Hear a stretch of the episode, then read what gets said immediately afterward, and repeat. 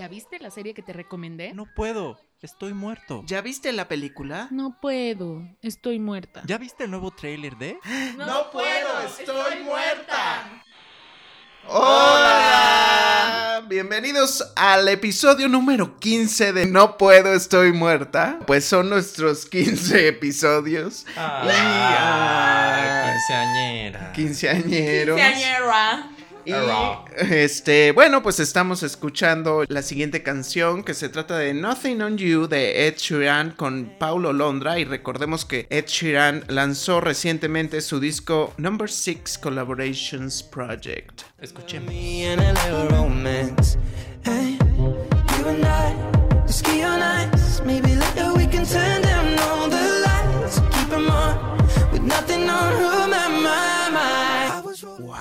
Wow, wow, ¿les gustó? ¿Guaus? wow. Pues como que lo mismo de siempre. Oh. De él, ¿no?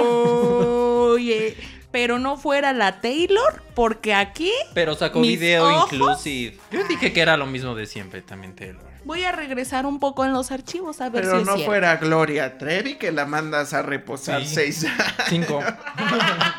Cinco. Bueno, Bull, estuviste muy dinámico este fin, bueno, estos días viendo muchas películas, varios estrenos. eh, ¿Tendrás por ahí alguna muerte en No, estrenos? Se no hay muertas en estreno. ¿Agonizantes? Pues en la cuerda floja, quizá. Oh. Pero nada obra maestra. Empecemos con Child's Play, mejor Muñeco conocido. diabólico. Exacto, muñeco diabólico. La necesito ya, la necesito ya, la necesito ya. Pues Chucky llega reloaded, recargado, con actualización. Para What que do me you mean? Oh, oh, oh, oh. Cara Y nueva. con cara nueva, muy fea de... Creo que se inspiraron en Walter Mercado. Entonces... Pero ¿por qué no hicieron el mismo Pues muñeco? no sé, lo que pasa es que en la película ¿Por qué no agregaron respetaron? un elemento de como inteligencia artificial. Digamos que Chucky o Buddy. Realmente es un muñeco con inteligencia, como Siri, como Alexa. Entonces se conecta con tu carro, con tu tele, con tu música y Oh, bueno, eso es interesante. Eso es un poco más como Black Mirror, ¿no? Sí, Un poco, sí. Siento que sí eso le da un punch. o sí sea, le da un punch porque supieron meter ese elemento y hacer un poco de crítica social a nuestra dependencia ese tipo de Nuestra. plataformas. Bueno, o, o sea, si usas Habla Alexa o Siri o algo así, ¿no? Entonces, esa es la parte interesante. Tenemos un sticker que dice lo contrario, Arge. Sí, que ya vi que me sí están creando en el diseño del muñeco, porque en realidad está muy feo. Yo no veo a nadie comprando eso de ese muñeco. Está horrible, espantoso. O sea, sí hay un niño otra vez en la convención Sí. de que se emociona al verlo. Es la misma, es muy similar la trama, pero un poco actualizada ya a esta época. Igual está la mamá, pero lo que me gustó es que la mamá en esta no es una buena mamá. O sea, tiene sus fallas, no es la Ah. mamá, ay, soy muy buena. No, pues comete errores. Es la mamá que le da acepta. lata al niño. ¿no? Ajá, entonces la mamá sabe que no es la mejor, pero creo que juegan con eso muy bien. El niño se llama Andy, igual que en la original. Entonces la mamá le regala este muñeco que está defectuoso, pero pues resulta que está defectuoso porque un trabajador vengativo que es maltratado le quitó todas las validaciones de seguridad al muñeco, entonces puede hacer y deshacer. Oh my. Oh my Entonces, ese es el aspecto como tecnológico que le quieren meter. La película no se toma en serio. Si tú vas para divertirte y para tener un poco, ver algo de humor negro, porque la película también tiene sus cosas cómicas, Chistosas, te la vas a pasar bien. Las muertes son muy sangrientas, muy violentas, son de las más violentas de la saga y creo que eso funciona. El final también está como loco, tiraron la casa por la ventana. Pero funciona, o sea, sí. O sea, hay mucha gente que, que no le está gustando, pero creo que aporta algo diferente. No es el clásico remake de una película de terror. Creo que supieron meter elementos nuevos, la mamá no siendo la mejor. También hay un elemento en cuanto a Chucky realmente al principio está protegiendo a su amigo y lo está protegiendo de esas personas que él ve que le hacen daño. Mm. Entonces esa parte está y él dice, no, pues es mi amigo, lo voy a proteger. Y quiero que él sea mi amigo. O sea, como que sí allá hay un poco más de desarrollo, aunque sea mínimo, en el muñeco, ¿no? En el otro era simplemente quiero matar.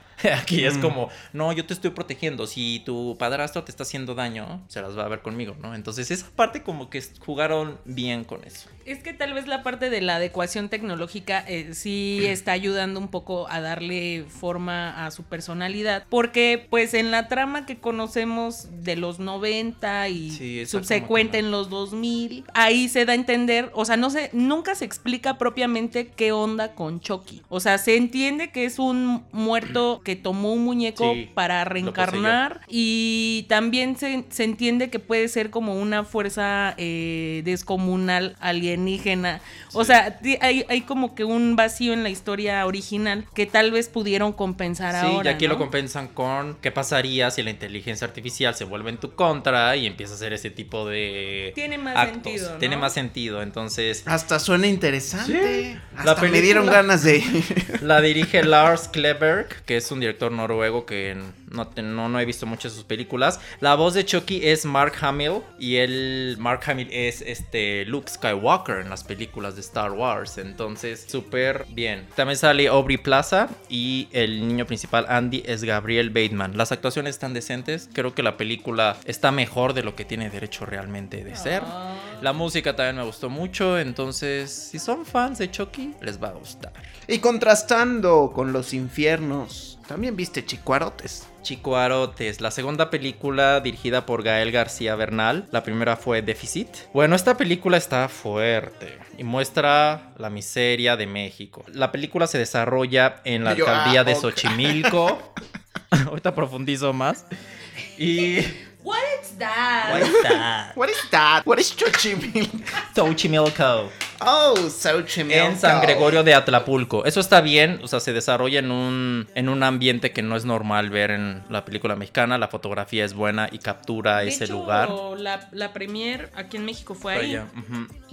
Entonces la película es fuerte, es cruda, muestra eh, la historia de dos jóvenes que se hacen llamar Cagalera y Motoleco, que se dedican pues a sobrevivir en este ambiente donde tienen a un padre abusivo, quieren salir de este ambiente de la manera en la que sea, tener una mejor vida y eh, la manera en que deciden hacer eso pues es convirtiéndose en unos delincuentes, ¿no? Se quiere llevar uno de ellos a su novia y se quieren salir de, de este lugar, pero a costa de llevar a cabo secuestros, llevar a cabo temas turbios con el personaje de Daniel Jiménez Cacho. Entonces la película sí es densa, sí es fuerte, hay escenas de violaciones, de secuestro, de golpes, que es lo que ves diario en los noticieros mexicanos, ¿no? Entonces por eso es la representación de la miseria mexicana. Creo que Gael hace un buen trabajo, la película sí está bien dirigida, pero no está ayudada de un buen guion. Hay escenas y tramas muy típicas de este tipo de películas que nada más te quieren generar un elemento de shock para que digas, oh, cómo sufren, oh, cómo gritan. Entonces, es qué crudo es México. México, pero como que lo debes de sustentar con una historia más sólida, ¿no? O sea que podrías decir que es un poco pretenciosa. un poco, sí. O sea, como que tienen primero la idea del efecto que va, que quieren generar en la gente, más que la historia en sí. Sí, Ok. sí, porque hay una escena de, violación que realmente yo no la sentí necesaria,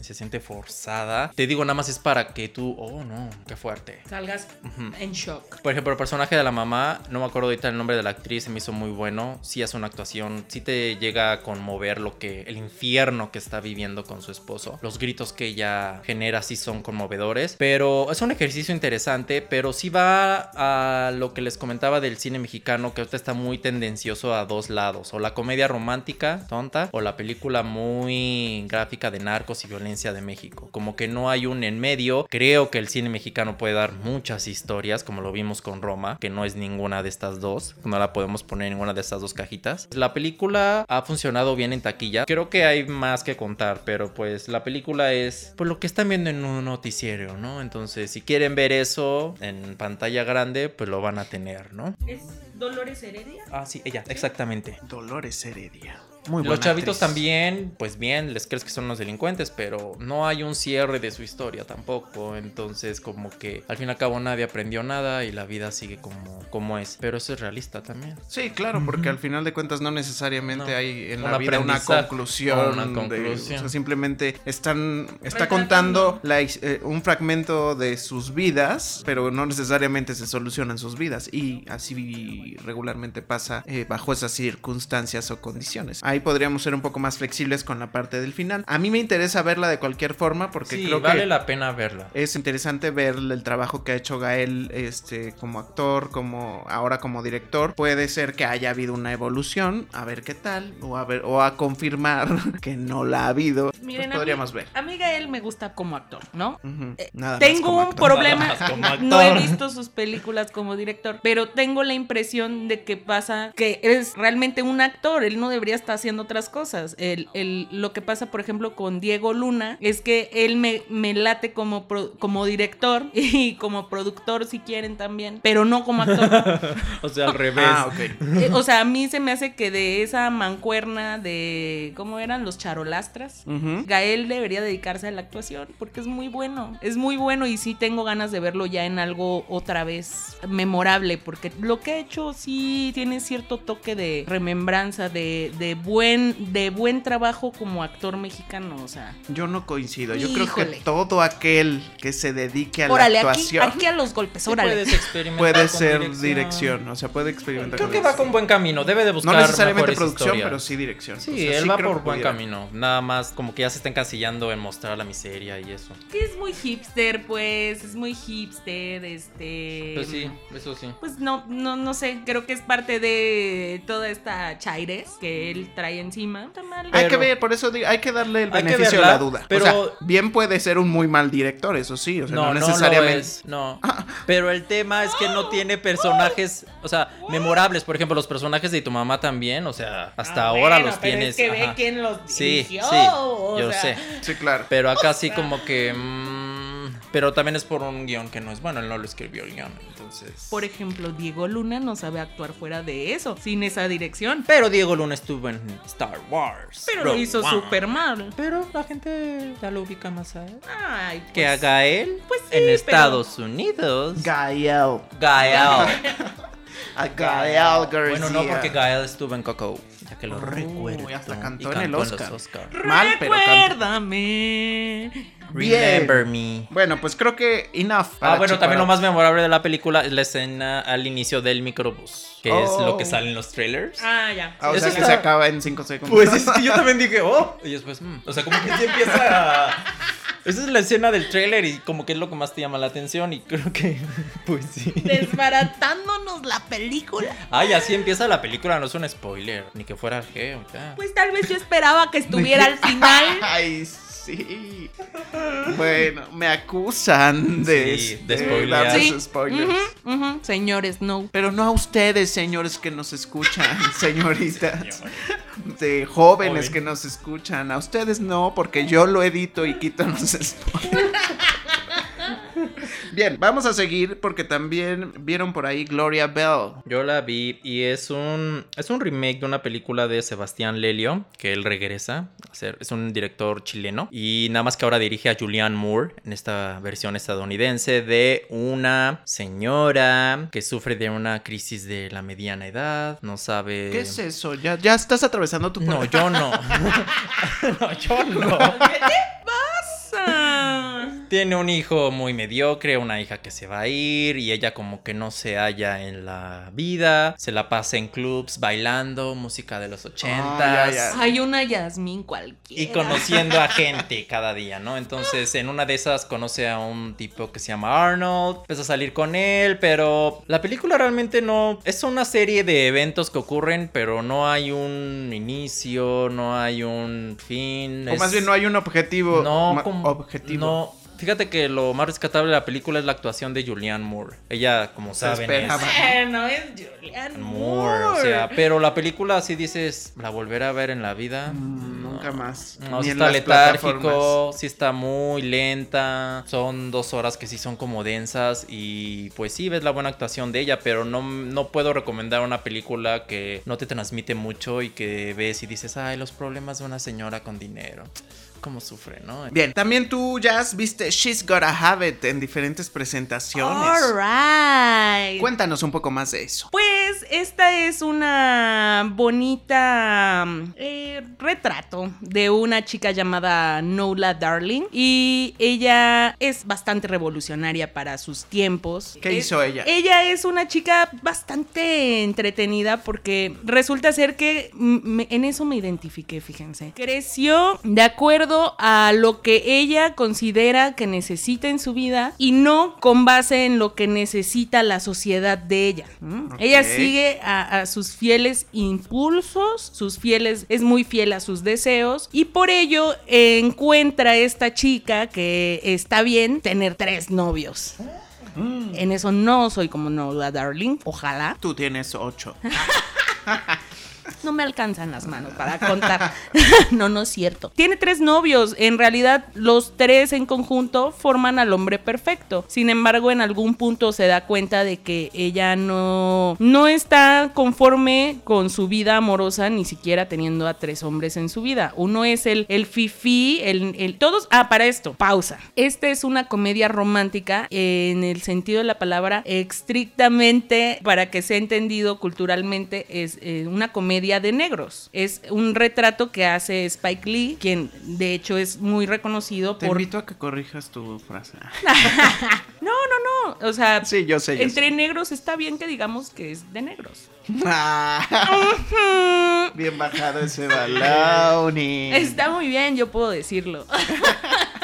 Y aparte, Spike sabe que no lo digo en mala onda. O sea, totalmente no es un término racista. Tu amigo. Mi amigo Spike, mi íntimo Ah, Spike. ah, ah. Sí, claro. Entonces, podemos decir que esta comedia retrata justamente una parte de esta sociedad negra. Eh, la hizo película en los 60, a finales de los 60, y ahora lanzó un remake con la plataforma de la N roja. Ah. Y realmente sí se hacen algunos ajustes respecto de la película. La, la película es muy ñoña en cuanto al desenlace que tiene amorosamente Nola Darling. Oh. Porque ella sí hace una desintoxicación de estos hombres, pero al final sí se queda con alguien. Oh, En la película, ¿no? En la un película. cuarto. Ay, Sí, no. Eh, Lo tienen que descubrir. En la serie está todavía más complejo porque eh, tiene al Fifi, ¿no? Que es eh, separado o algo así. Y tiene a otro que es como un puertorriqueño que es súper. eh, es bastante parecido a Spike Lee. es como que muy irreverente, muy locochón. Y el, y el tercero que es como que el chico culto, artista, súper sexy, impresionante, ¿no? Pero ella tiene conflictos a lo largo de todo esto y bastante interesante. Me gusta mucho la transición que hace de escena a escena porque no es lo típico y tal vez podría parecer incómodo para algunos, pero te va mostrando las portadas de la música que está ambientando la serie. Esas Oh. son las transiciones en realidad. La música está impecable y es totalmente, creo yo que la adecuación es perfecta porque hace incluso un homenaje a todas estas figuras de la cultura negra, entonces está súper padre y creo que les puede interesar. También está algo feminista. Este, no, ya, ya saben, ¿no? Que yo siempre vengo aquí a traerles alegría. Entonces, está súper padre. Pues, le- la recomiendo si ustedes quieren echarse un clavado a lo que es la cultura afrodescendiente, afroamericana, pues también si les gusta la buena música, porque tiene una muy buena selección musical. Bien. Oye, ¿ya estuviste la de Blanksman?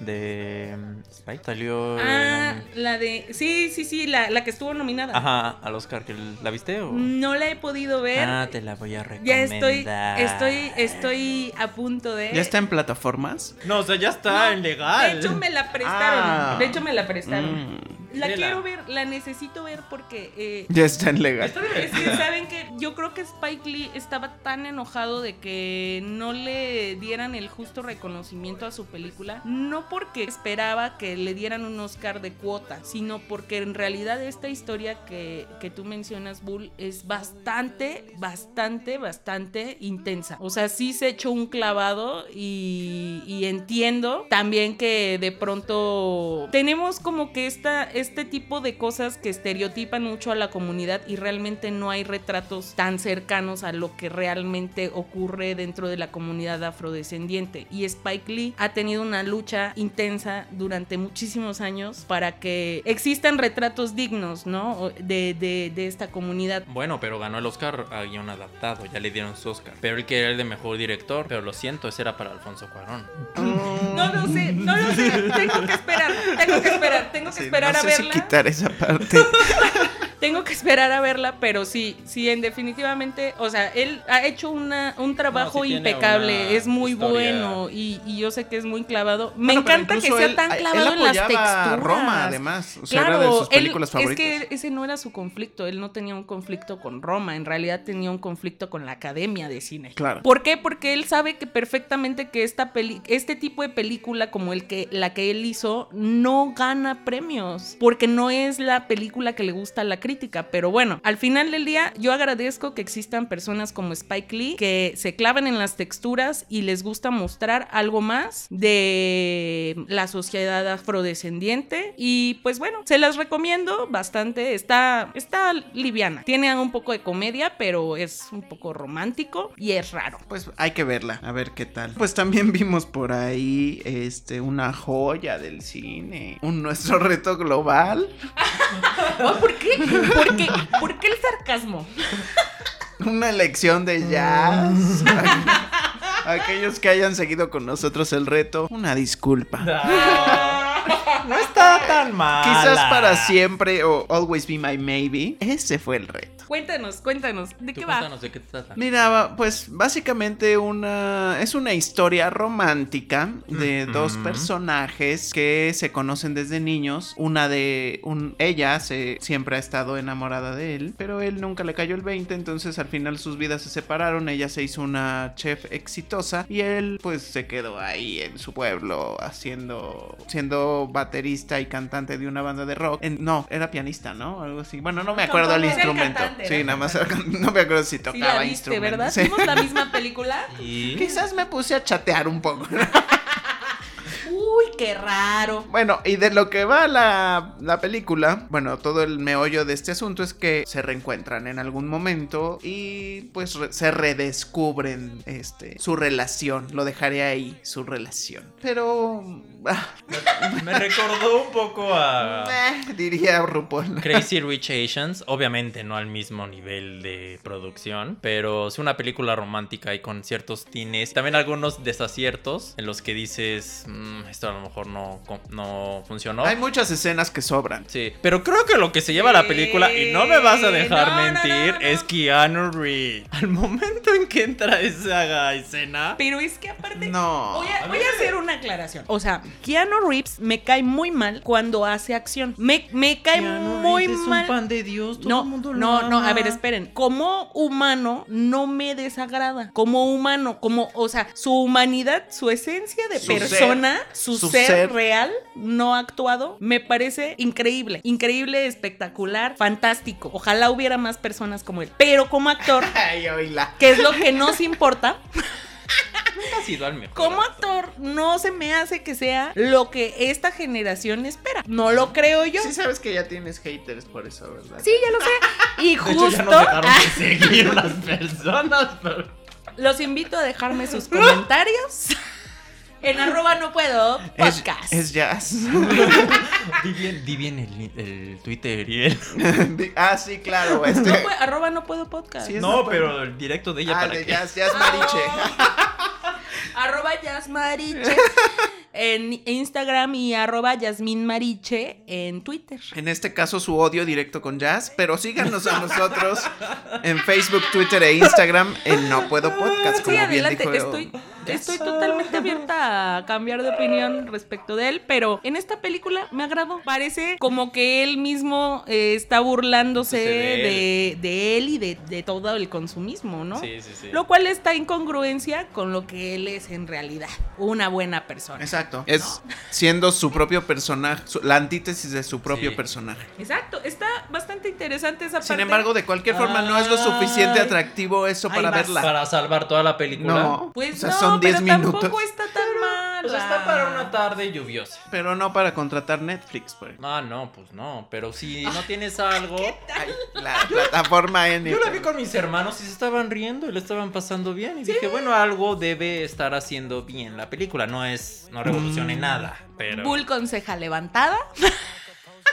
Algo deben estar haciendo bien. Pues sí, tampoco la Aparte, sí pasas siento tan que hay cierta química entre los dos, entre Sí. Sasha y Marcus. Creo que como que, ah, o sea, los actores sí lo, lo logran transmitir. Y el actor que hace de Marcus es Me bastante bonachón, ¿no? Sí, lo quieres, sí. lo Sí. quieres abrazar. Sí, sí, sí. Ya ella también te cae. Bueno, cae bien. Sí, cae bien. Cae Dentro bien de lo dos. sofisticado que pudiera, según ella, ser, este, cae bien. Bueno, bueno, también tuvimos retos individuales. Pues a mí me tocó ver una ganadora del Oscar, A mejor película. mejor película. Y me lo recuerdas, ah, pásame el El antiácido. Ay, perdón. Y yo el antiácido, yo El cuidando. sobrecito verde de, el de la R sobrecito. verde. ¿Cómo les explico? ¿Cómo no sonaré mal? Primero haz una sinopsis de la película. Déjalo ir, Cuéntanos bebé, déjalo. La sinopsis va, o sea, la película va de lo siguiente.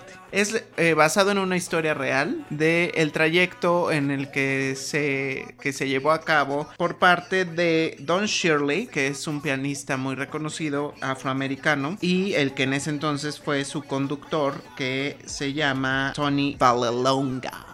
O. Tony Lip, como a él le gustaba que le dijeran. Y bueno, este, el planteamiento es cómo se encuentran, cómo es que él llega a ser su conductor, bueno, su chofer, porque él no se dedicaba a eso, era un, un sujeto que, por lo que he estado leyendo, incluso llegó a ser actor, pero este, pero él en ese entonces se dedicaba como a ser parte del staff de un club nocturno, Pero él tiene unas vacaciones, o sea, le dan unas vacaciones forzosas y entonces tiene que buscar otro empleo y es así como llega con Don Shirley. Bien, ¿y qué es lo que pasa? O sea, te, da- te, te muestra, estamos hablando de los años 60.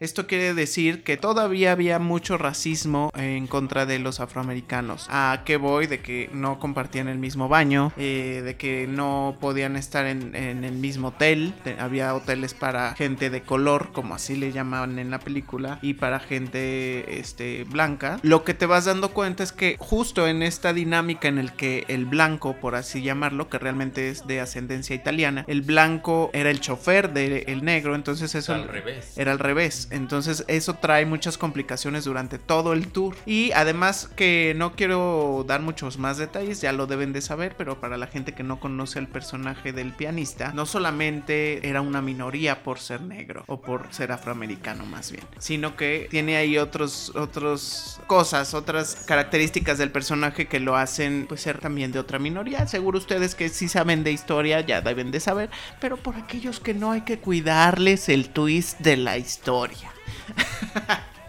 Y bueno, pues este, eso es prácticamente, y ves cómo es la transformación en el momento en que logras conocer a una persona que, con la que tenías prejuicios de ambas partes, porque Sí. obviamente el afroamericano también tiene ciertos prejuicios por las acciones que tiene este conductor, porque no es la persona más sofisticada. Ni Y- cordial. ni cordial. Se logran conocer y al final logran entablar una amistad que además duró toda la vida. De hecho, murieron en el mismo año con meses de diferencia. Entonces, este, se me hace, se me hace una gran historia. Entiendo por qué ganó el Oscar eh, por sobre Roma, porque de, de premiar la discriminación en México a premiar la discriminación eh, en Estados Unidos, Unidos, pues iban a premiar una historia que hable de discriminación allá. Tiene los elementos para hacer una gran película, sí. No sé, no estoy seguro si, si es real que es superior a Roma, no lo sé. Véanla, pero hay muy buenas actuaciones Sí. de Vigo Mortensen y de Mahershala Ali. Ajá. Y que son Ganadora los al dos Oscar. ganador al Oscar. Y también estuvo en Moonlight. Así es, Entonces, también este, ganador del también Oscar ganador ahí. del Oscar ahí. ¿Qué Mm, Ay, no, no a mí me. tampoco. No, no. Fíjate que Green Book tuvo una controversia porque la película es dirigida por Peter Farrelly. Él es conocido por las películas estas de Loco por Mary, todas estas comedias, pues... Sosas. sosas. El chiste es que esta es la primera película desde Driving Miss Daisy en ganar mejor película sin nominación a mejor dirección. O sea, esta película no la nominaron O sea a que mejor sufrió director. discriminación el director por el No, sé o sea, lo estás es diciendo. que realmente el tema, la película fue por haber controversial hecho también. películas de basura. Porque los familiares de este pianista decían que realmente así no fue como sucedió y que ni eran tan amigos. Entonces, como que ahí empezaron a decir, oye, pues es bueno, pero que- el guion lo escribió el hijo de Don. Shirley. Pero, pero Según yo fue el... Ah, bueno. Nick, Nick eh, Miren, Ah, no, el hijo de, perdón, fue el hijo del conductor de Ajá, Valelonga. Pero dicen que hay como que Cosas diferencias y como que también había un poco el tema de que no, es que están poniendo al blanco como alguien muy bueno y como alguien que... Y no es así realmente. O sea, como que hubo, sí hubo un como opiniones encontradas y en la comunidad se decía, no, eso no representa realmente lo que es. Seguramente Y no, por eso es una historia basada en hechos pues sí, reales. O sea, Y también sí, pero sí siento que está un poco, es políticamente correcta, es como que muy safe, todo muy bonito. Sí hay, Ah, sí, ahora que lo mencionas así, sí hay una incongruencia en el personaje de Valelonga, porque al inicio te dan un, un guiño de que él justo era una persona que no, que no, pues que no respetaba a los afroamericanos, racista. que era un racista. Ujú. Y pareciera que muy fácil, de pronto entonces sí ya lo respeta. Y yo creo que esa transición de, de, pues de ser una persona racista a dejar de serla, pues debe ser mucho más complicada que lo que plantea la película. Sin embargo, para el universo, en el universo de la película, funciona como está contada la historia. Aunque seguramente no es como Y realmente se tomaron era en ese entonces, claro, como todos, ¿no? Pues como, Pues sí. Pues como Ariel, ¿no? O sea, o sea, es- son esas libertades que son cuestionables. Y como maléfica y como todo, así. Pues un montón de cosas, ¿no? que, que no respetan lo que realmente era. Pues es que siempre va a ser complicado. No, sí. no, lo que les No le vas decía a hace dar rato, gusto. O sea, como siendo negros o yo, por ejemplo, teniendo una afrodescendencia, tenemos ahí pues ciertas libertades de decir, sí, ¿qué onda negro? O sea, hello my nigga y todo eso y no lo vemos mal, pero de pronto cuando lo hace una persona que no tiene nuestros, eh, pues nuestra genética, ¿no? O nuestras raíces, puede ser ofensivo. Entonces yo creo que también está todo este tema de que sea tan cuidado, de que esté todo políticamente correcto, pues tiene que ver también con la época en la que estamos. Lo, lo hemos dicho ya varias veces. De pronto parece que nos irrita cualquier cosa, que a veces los gestos más inesperados van a levantar una ámpula por ahí, ¿no? Así como con Toy Story. ¿Vieron apenas? ¿Vieron con Toy Story 4? Que hubo una protesta de madres cristianas porque dicen Ay, que sí. hay inclusión de unas, este, una pareja de lesbianas en la película y que pues por lo ¿En menos Disney?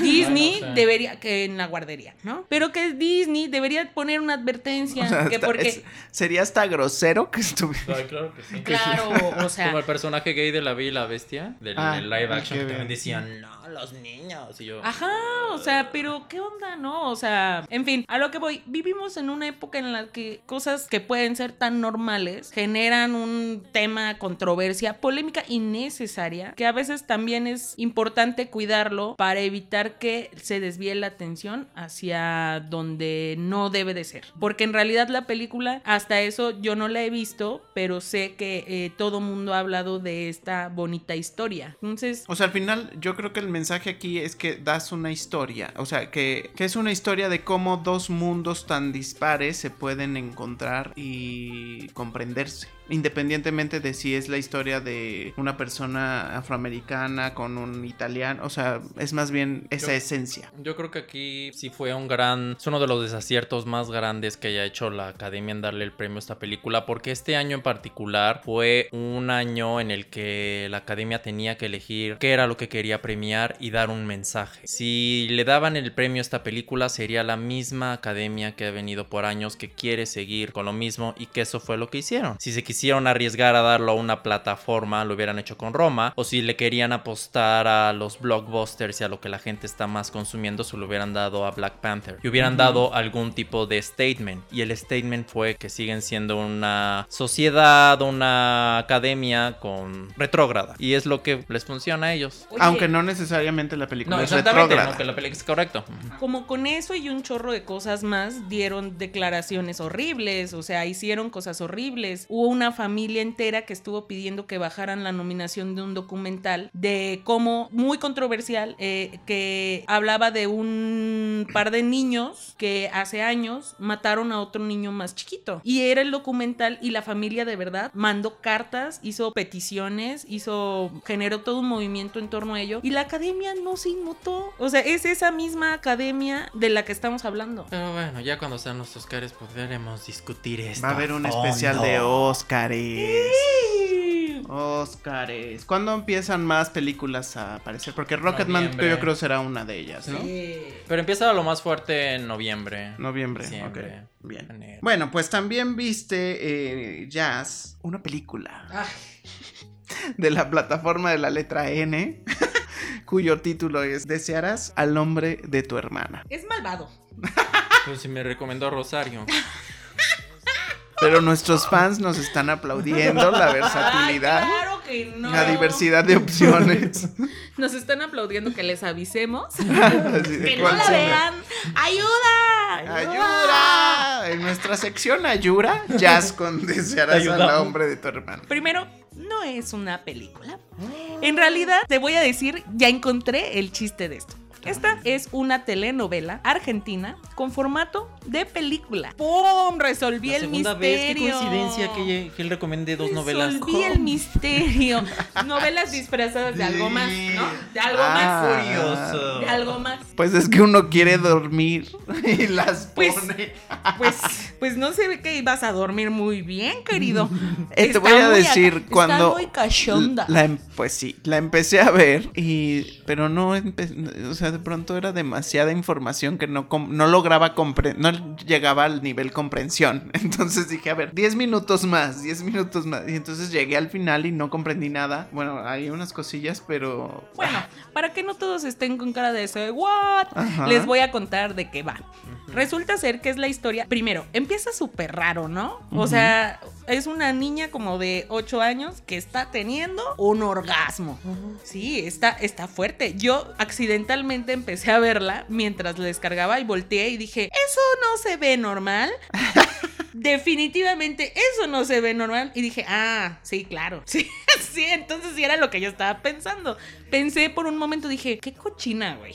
O sea, ¿cómo puedo imaginar que eso esté pasando en la. No, pero sí estaba pasando, amigos. ok. Eh, bueno, es la historia de dos o hermanas. sea, sí se estaba masturbando. No, pues sí, o sea, sí y no, o sea, bueno, si la ven, van a entender de qué hablo. Eh, realmente es la historia de dos hermanas que están obsesionadas la una con la otra, porque tal vez tuvieron una, una mamá que pues no es la típica mamá, ¿no? Esta señora es eh, una señora que en la primera escena la vemos corriendo por el pasillo de su casa con una boa enredada en los brazos y dices, ¿what? O sea, la Britney Spears. Sí, a la Britney Spears. Y de repente ya ahí está la señora y todo el relajo. Y resulta ser que esta señora pues se quedó viuda, ¿no? Y tuvo que educar a sus hijas. Pero las educa de una forma muy liberal y muy este, sexualizada, muy permisiva.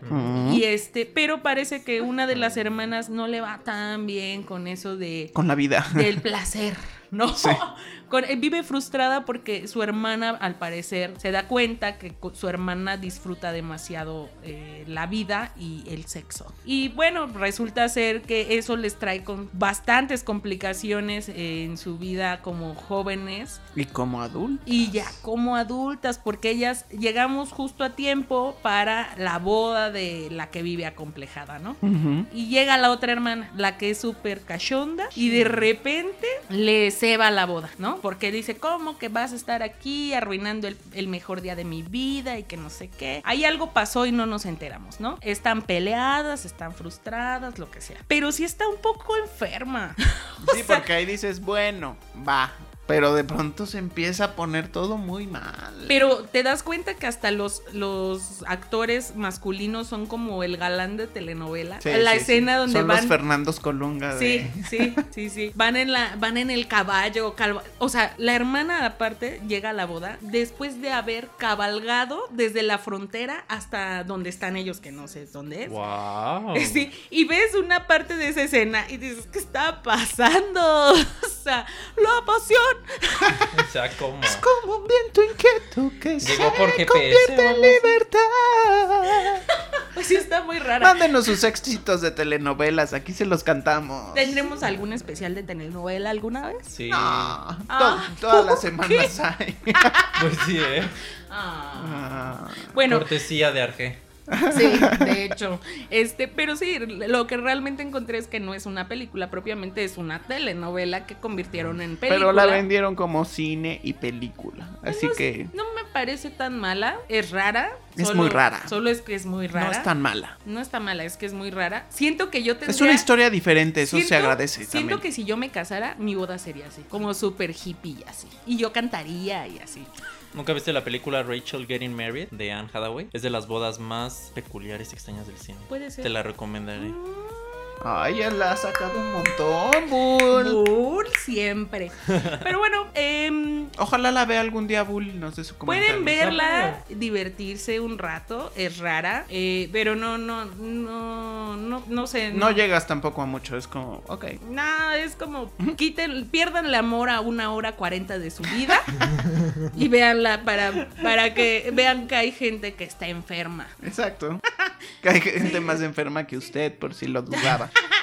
Sí. Bueno, y también viste Bull y Jazz, vieron los dos juntiris, vieron Diablo Guardián. Pues Diablo Guardián es una serie que está basada en un libro del mismo nombre de Javier Velasco. Y la serie es como Rosario Tijeras, pero con presupuesto. Y un poquito más de guion. Guión y un ¿no? poquito de mejores De actuaciones, ¿no? Ok. El personaje principal es Violeta, que es Paulina Gaitán. Esta chica también salió en Las Niñas Bien. Y en las apariciones. Oh, sí. Yo no la reconocí. Y eso muestra versatilidad porque en el personaje de las niñas bien sí es completamente diferente a lo que. Porque aquí es una. Es una. ¿A ¿Ella sí le crees que es chola? Bueno, Es que no es chola. Es que pero... no es chola. No, güey. mira, la trama es la siguiente. De hecho, son dos personajes. Está el de ella, Violeta, y es una niña adolescente que está inconforme con su vida, está harta de sus papás. Sus papás son unos posers que se la pasan robando el dinero de la caridad y resulta que tienen ahí guardados como 100 mil dólares. Entonces, en una de esas, Así nada más. ella su sueño es vivir en Nueva York. Pues se larga con el dinero y se va a Nueva York. Y ya la serie empieza con eso, en que ella está en Nueva York, conoce a un gringo. Entonces ella ya, pues ya ve sus aventuras en Nueva York, Está ¿no? cañón. Se empieza a dedicar a la prostitución, al narcotráfico, a muchas cosas, todo por cumplir su sueño. Y a la par también estás viendo la historia de Que el Pete. sueño solo es vivir en Nueva York. Pues sí. Oh. Y gastar dinero. Es que al principio sí Es que genera conflicto eso. Como tal, su sueño es que quiere ser rica. O sea, ella no ha pensado nunca en, en cómo. De hecho, el, el primer chico con el que se encuentra ahí llegando a Estados El Unidos, gringo. un gringo, súper guapo, eh, que le llama a ella Superman. Él es tierno, lindo y todo, pero, Pero- ella se da cuenta que de pronto lo que ella tiene que empezar a hacer para mantener el estilo de vida de una persona rica que quiere vivir en Nueva York no es el mismo estando sola que con, que con una pareja, Mm. ¿no? Que eso de pronto la llega a limitar. Entonces realmente su objetivo en la vida es el bienestar absoluto. Su objetivo es ser estúpidamente rica y ya. O sea, al, principio el personaje eh, sí peca de egoísta, ella es vacía, le vale, y poco a poco sí hay un desarrollo. Va paralelo con ese personaje que también está en la serie, que es Pig, que es un escritor que está en la Ciudad de México, que es un escritor frustrado, eh, amargado. Entonces, por azares del destino en la serie, sus caminos de estos dos personajes se van a A relacionar. Y ya eso eh, forma eje tanto para el resto de la temporada y para la segunda, que no vi, solo vi la primera. Pero ese personaje de Ay, Pig el de Pig, la verdad, sí es así como. Como que me da flojera. Sí, es que. Pero me, ¿sabes qué? Me recordó a alguien que conocí que tenía ese mismo problema de adicciones. Ajá. Y neta sí viven así. Sí Puede ser, o sea, él está. Al principio es medio aburrido, pero ya conforme ves que se relaciona, mejora. Y el final de temporada termina en que te deja en suspenso para esperar la segunda temporada, que también ya está disponible. Entonces, la serie es mejor de lo que me esperaba, pero aún así sí hay problemas en cuanto. Es que el personaje principal, si a veces dices, maldita, no la. o sea, le vale gorro todo. Pues es otra vez lo que ve- veíamos en Rosario y en otras series de, ok, o sea, no hay más desarrollo para estos personajes, o sea, tan vacíos están, tan vacía está la adolescencia en estos tiempos. Es que sí, no hay profundidad, No. ¿no? Eh, funciona bien Para mientras consideres que es entretenimiento, sí. Y también porque de pronto no es la, o sea, tampoco es como que sea la típica prosti. No. ¿no? Es, es bastante versátil. Quiero decir versátil porque si de pronto ella encuentra que hacer lo mismo siempre no le va a dar dinero para vivir como ella quiere. Pero creo que creo que vale la pena verla. No, no siento yo que tampoco no puedas vivir si no la ves, ¿no? Sí, claro. Bueno, pero dicen que deja, que deja bien el momento de intriga de, Sí. de la serie para la siguiente temporada. Habría que ver la segunda a ver si habrá una tercera. No, No, creo que ya este es el ¿Ya? Oh, Triste, Ah, bueno, sad, bueno. I'm No, sorry. ¿sabes qué pasó con esta chava hace rato que decías, Bull? Eh, en las Aparicio es súper mojigata. ¿Sí? Es la Ah. mojigata de todas. Creo que esta chava no había tenido eh, la oportunidad No. de conseguir un protagónico que realmente la llevara a mm, demostrar que es una buena actriz. Sí. Porque sí es una buena actriz. Sí, pero aparte es un personaje fuerte porque desnudos, muchos desnudos. Ah, sí, qué cuerpazo yo tiene. también eh, la vi qué bárbara, qué "Wow". bárbara. ¿Qué come? ¿Qué comerá? Come. ¿Qué comerá? Bueno, Yo pues al menos se pueden dar un taco de ojo ahí en este en Diablo No, Guardián. y en realidad ella sí, sí, la neta se la rifa. Se la rifa. Pues eh, se nos acaba el episodio, pero tenemos reto colectivo para la próxima semana y ya sabemos que todos estamos esperando el live action de The Lion Lion King. The Lion King. Ah, sí venía. Esta noche. es- Ah, no, ¿verdad? Quiero ya ser el rey. Ay, yo espero esa. ¿Pero la van a ver en English o Spanish? Ay, no lo Oh. sé, amigo. Depende de qué. Yo quiero en yo inglés, inglés, porque es live action. Y son. Y quiero ver si hay disponibles funciones en Yo mi quiero barrio. escuchar a Beyoncé. Beyoncé, Beyoncé. este de Donald Atlanta. Glover. Ujú. Sí, Simba.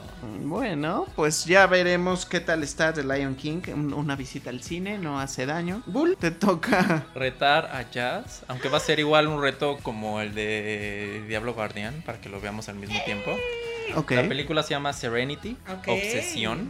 Oh. Eh, le fue muy mal en crítica y dicen que está rara, pero es con Anne Hathaway y Matthew McConaughey. Ay, es que Oh my god. Está en Anne la Hathaway. plataforma AP, entonces ya la discutiremos. A ver si me le sumo, solo por Anne Hathaway. Anne Hathaway.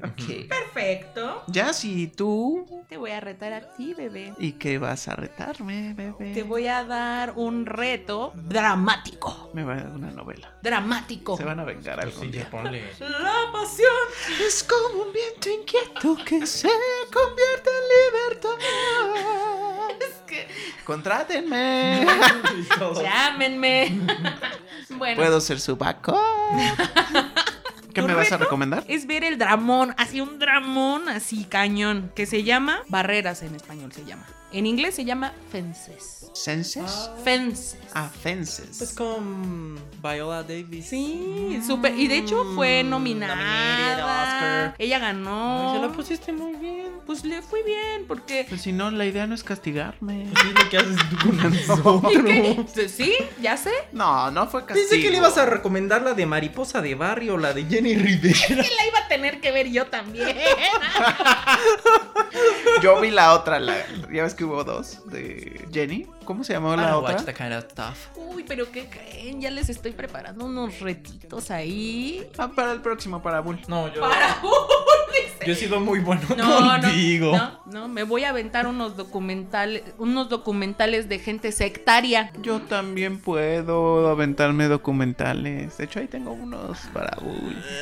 Pero Está esta semana será positivo para ti. Bueno, y es todo. Bueno, es una fences, gran barreras. película. Ok. Yo haré lo mismo que Jazz, que, la- que lo que implementó Jazz la semana pasada. Y Bull, vamos a ver juntos una serie cuyo nombre es Instinto en la plataforma AP Azul. Instinto. Instinto. Pero no sé, todavía no sé Es si en qué-. No sé si es española o. o- Sí, el actor sí lo es. El actor lo es, pero creo que quizás es su crossover, no lo sé. La estuvieron promocionando mucho. Ah, entonces sí, seguro es española. También de la plataforma. AP. Bueno, pues veremos Instinto en la plataforma AP. Muy bien. Bueno, pues hemos llegado al final de nuestro episodio número 15. Felicidades a nosotros que llegamos a los 15 episodios. Y nos escuchamos la próxima semana. Muchas gracias a todos. Bye.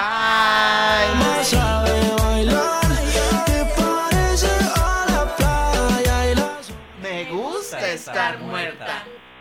Me gusta estar.